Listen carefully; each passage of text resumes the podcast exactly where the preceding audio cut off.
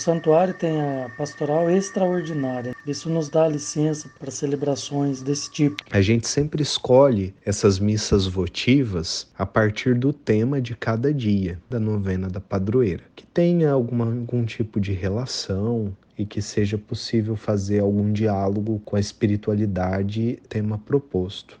A gente tem o dia oracional, que a gente também muda a liturgia da missa para poder rezar né, uma memória de Nossa Senhora. A gente só não faz isso quando é domingo, porque aí prevalece o domingo sempre. E durante também a novena, nós temos a memória da festa litúrgica de Nossa Senhora do Rosário, que também é conservado.